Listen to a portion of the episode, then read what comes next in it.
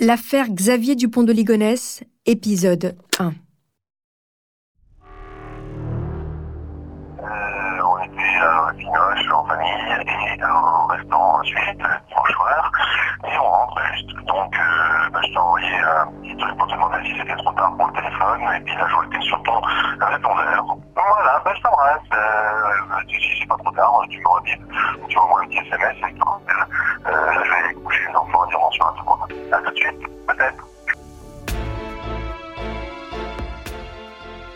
La voix que vous venez d'entendre est celle de Xavier Dupont de Ligonnès. C'est son dernier message téléphonique. Il date du 3 avril 2011 et il est adressé à sa sœur. Xavier Dupont de Ligonnès, suspecté d'avoir assassiné sa femme et ses quatre enfants, a disparu. Vous écoutez Homicide, je suis Caroline Nogueras.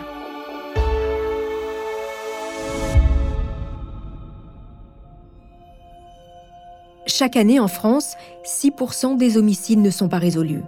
L'affaire que je vais vous raconter est la plus grande énigme judiciaire de ces 15 dernières années. Peut-être bien le crime parfait. Cinq morts, une mère et ses quatre enfants. Xavier Dupont de Ligonnès s'est-il suicidé? A-t-il pris la fuite à l'étranger? À ce jour, toutes les théories sont encore ouvertes. Qui est-il vraiment? Exceptionnellement, pendant huit épisodes, je vais vous raconter l'énigme Xavier Dupont de Ligonnès. Vous pensiez tout savoir sur cette histoire? Peut-être pas.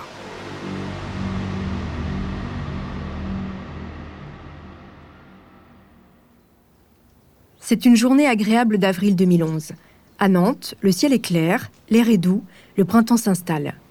Nicolas Sarkozy entame la dernière année de son quinquennat. L'actualité internationale, rythmée par les combats en Libye et les suites de l'accident nucléaire de Fukushima, survenu un mois plus tôt au Japon, semble lointaine. En revanche, les volets fermés au 55 boulevard Robert Schumann à Nantes intriguent le voisinage. Ça fait plusieurs jours que ça dure. Pas un bruit ne s'échappe de la bâtisse cossue. Même les deux labradors n'aboient plus. Comme tous les voisins, Estelle Chapon jette des coups d'œil de temps en temps vers la maison. Elle s'étonne, mais ne s'affole pas. Les Dupont de Ligonnès habitent ici depuis six ans.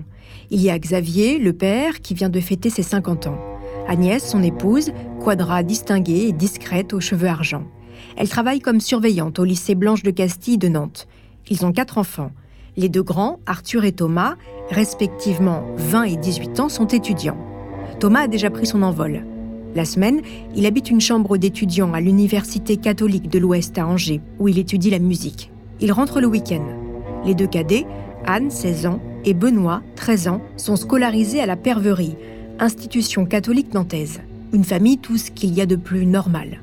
Des gens bien comme il faut. Même si on s'interroge dans le quartier, on se dit qu'une famille de six personnes, ça ne disparaît pas comme ça. Ils doivent être en vacances. Les jours passent, les volets de la maison restent désespérément clos. Parfois, le silence pesant de la bâtisse des Dupont de Ligonnès se fend d'un bruit de sonnette. Ce sont les copains des enfants qui commencent à s'inquiéter. Un voisin raconte. Les amis de ces enfants-là sont venus aussi euh, chercher des informations, donc eux n'avaient pas été du tout prévenus. Donc ça, ça nous a un petit peu inquiétés. Les voitures sont restées sur le trottoir, enfin tout ça a fait qu'il y a eu quelques petits signes qui nous ont fait penser que ce n'était pas une, un départ tout à fait naturel. Le 11 avril, une voisine, Brigitte Chapon, qui tient une mercerie au 61 boulevard Schumann, remarque sur la boîte aux lettres une étiquette. Courrier à retourner à leurs expéditeurs, merci. Là, ce n'est pas normal. Elle connaît bien les Dupont de Ligonnès.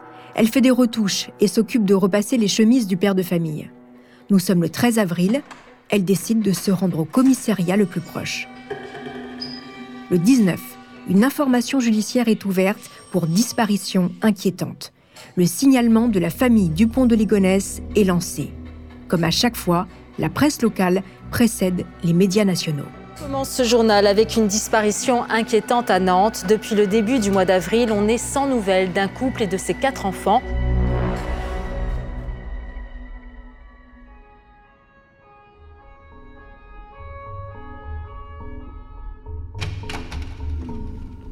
La police se rend sur les lieux à plusieurs reprises sans rien trouver. À l'intérieur de cette maison vide, Tout est étrange, mais rien n'est vraiment inquiétant. Les assiettes propres, patientes dans le lave-vaisselle, le réfrigérateur est presque vide. Ne reste dans la porte que quelques pots de confiture et une bouteille de vin. Ce genre de denrées qui ne périment pas et qu'on va pouvoir consommer au retour de vacances. Dans la cuisine, une serpillière encore humide dans un seau indique que le ménage a été fait récemment. À l'étage, la chambre des parents est en ordre. Face au lit coincé entre deux tables de chevet, une petite étagère avec des livres des titres de Marc Lévy et le roman disparu à jamais d'Arlan Coben côtoient des ouvrages sur l'éducation parentale. Les chambres des enfants sont typiques de celles des adolescents de cette époque. Poster de Pete Doherty, du Festival des Vieilles Charrues 2010 et une affiche de Pulp Fiction pour Benoît et Thomas. Dans sa chambre, on devine qu'Anne a tenté d'égayer le papier peint vieillot avec des clichés de bébé Dan Geddes, photographe australienne très prisée depuis 2000. Dans une boîte transparente sont rangés des disques de Laurie et Amel Bent. Un drapeau des États-Unis recouvre le mur de la chambre d'Arthur. Il est vrai que les matelas sans drap, les cadres dépouillés de leurs photos et les armoires vides détonnent. Tout ça ressemble à un départ précipité.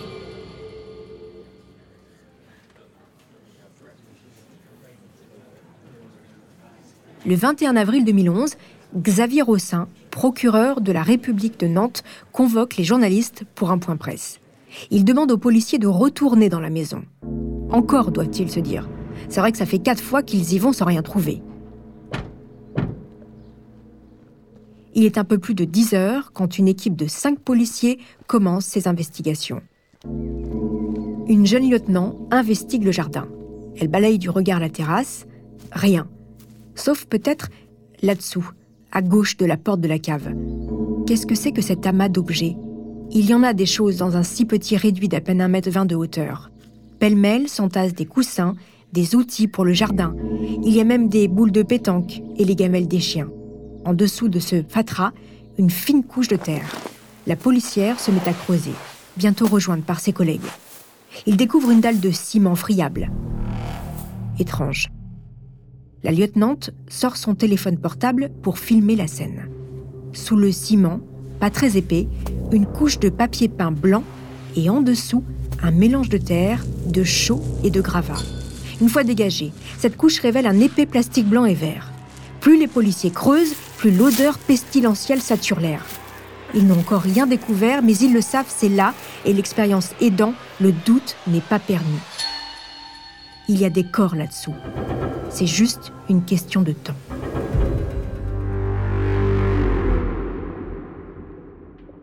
Au palais de justice de Nantes, le flair des journalistes fait aussi son travail. La conférence de presse du procureur a pris du retard. Ça ne sent pas bon. Retour au 55 boulevard Robert Schumann. Il est 10h30 quand, à force de creuser, les policiers découvrent un sac de couchage bleu marine. À l'intérieur, des sacs poubelles encore. Il les découpe. Une jambe, en décomposition, apparaît. À peine le temps de prévenir les légistes et le procureur, et ils se mettent à creuser à nouveau. 50 minutes plus tard, cinq corps sont découverts. Celui de Thomas, 18 ans. Il a été enterré sur le dos, les bras en croix, la main droite côté cœur. À côté de sa tête, un chapelet. Agnès, 48 ans, est face contre terre. Dans son dos, une plaque de plastique représentant une colombe et une croix dorée sur un fond bleu. Arthur, 20 ans, a été inhumé avec une petite statuette de la Vierge. Les policiers découvrent le corps d'Anne, 16 ans, en pyjama et chaussettes, les mains croisées sur l'abdomen. Le dernier corps à être découvert est celui de Benoît, 13 ans. Près de lui, une médaille et une croix attachée à un collier de perles grises. Dans ce qui ressemble à un tombeau, les policiers découvrent aussi les corps des deux chiens de la famille. Des labradors noirs, mais aussi une bougie, un briquet, une fiole d'alcool. Au palais de justice, le procureur Xavier Ronsin prend la parole. Je m'apprêtais à lancer un simple appel à témoins qui bien sûr est maintenu mais ce matin même, il y a quelques minutes, un reste humain a été découvert dans le jardin de cette famille, sous la terrasse, et l'enquête bascule donc malheureusement nettement sur une qualification criminelle.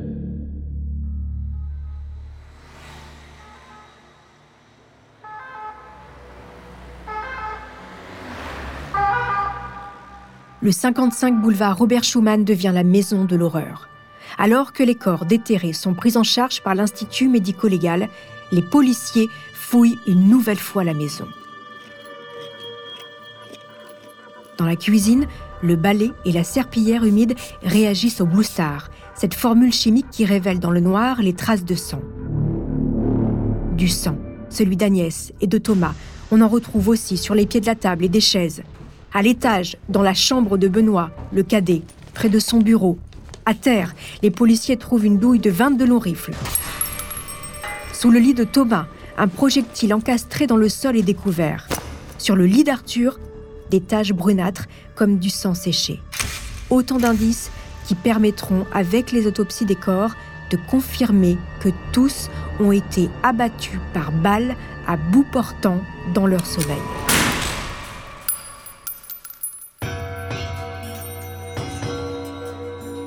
Agnès a reçu deux balles dans la tête.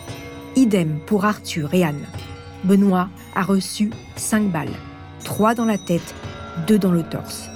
Le corps de Thomas révèle trois impacts de balles, deux dans la tête et une dans le thorax. Les cinq membres de la famille ont été exécutés dans leur lit avant d'être enterrés à l'extérieur, sous la terrasse. Dans le sang et le foie des trois enfants, les légistes retrouvent des traces d'un somnifère, le lormétazépane. Dans le corps d'Agnès, on retrouve du citalopram, un antidépresseur qu'elle prenait depuis plusieurs mois. Les policiers fouillent et fouillent encore la maison. Pas de traces de l'arme du crime et surtout rien qui pourrait mener vers le père, Xavier Dupont de Ligonnès. Où est cet homme devenu le suspect numéro un de cette tuerie familiale qui fait désormais la une des médias une histoire euh, absolument épouvantable à Nantes. On n'était sans aucune nouvelle depuis le 4 avril d'un couple et leurs quatre grands-enfants. Ce matin, coup de théâtre, la découverte de restes humains à leur domicile. L'enquête s'oriente donc vers la séquestration et l'assassinat, piste criminelle.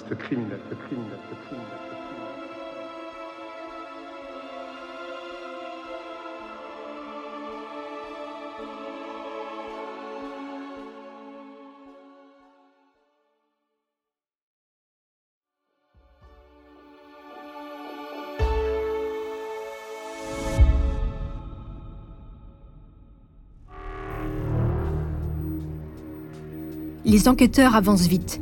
L'autopsie des corps et le relevé des communications permettent de reconstituer l'emploi du temps de la famille et la chronologie des meurtres. Le dimanche 3 avril, les Dupont de Ligonnès se rendent au cinéma. Ils vont voir Rango, film d'animation de Gore Verbinski. Non, non, non, non, je suis Ah, qu'est-ce que tu fais le héros de ce film, un caméléon, a un leitmotiv qui résonne étrangement. Personne ne peut échapper à sa propre histoire. Tout le monde est là, sauf Thomas, resté à Angers où il suit des cours de musicologie. Il répète un concert. Après avoir dîné au Charolais-Grill de Saint-Herblain, toute la famille rentre au 55 boulevard Robert Schumann. Il est un peu plus de 22 heures. Comme chaque soir, parents et enfants sont accaparés par leur téléphone portable. Agnès textote avec Rosa, son amie d'enfance. Elles se sont retrouvées quelques mois plus tôt sur le site internet Copains d'avant. Ce soir-là, elles échangent une cinquantaine de messages. À 22h22, Arthur répond au téléphone de sa chambre. C'est Laure, sa petite amie. Il expédie la conversation. Il faut dire que le jeune homme a rencontré quelques jours plus tôt Charlotte, avec qui il entretient une liaison. Dix minutes plus tard, Xavier envoie un SMS à sa sœur Christine. Il tente dans la foulée de la joindre sur son portable et tombe sur sa messagerie. Euh, on était à Pinoche en famille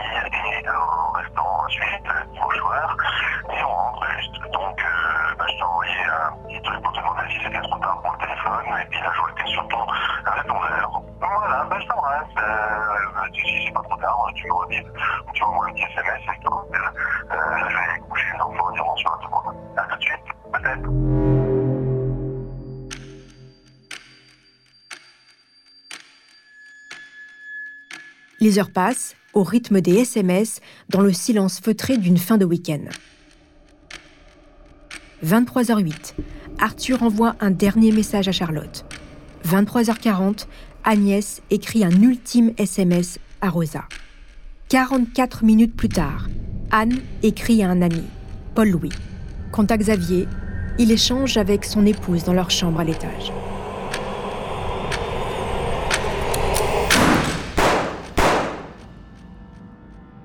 C'est dans la nuit du 3 au 4 avril que Xavier aurait tué et enterré sa femme et trois de ses enfants. Impossible de savoir à quelle heure les crimes ont été perpétrés. Seule certitude, l'appareil respiratoire d'Agnès, pour réguler les apnées du sommeil, cesse de fonctionner à 3h27.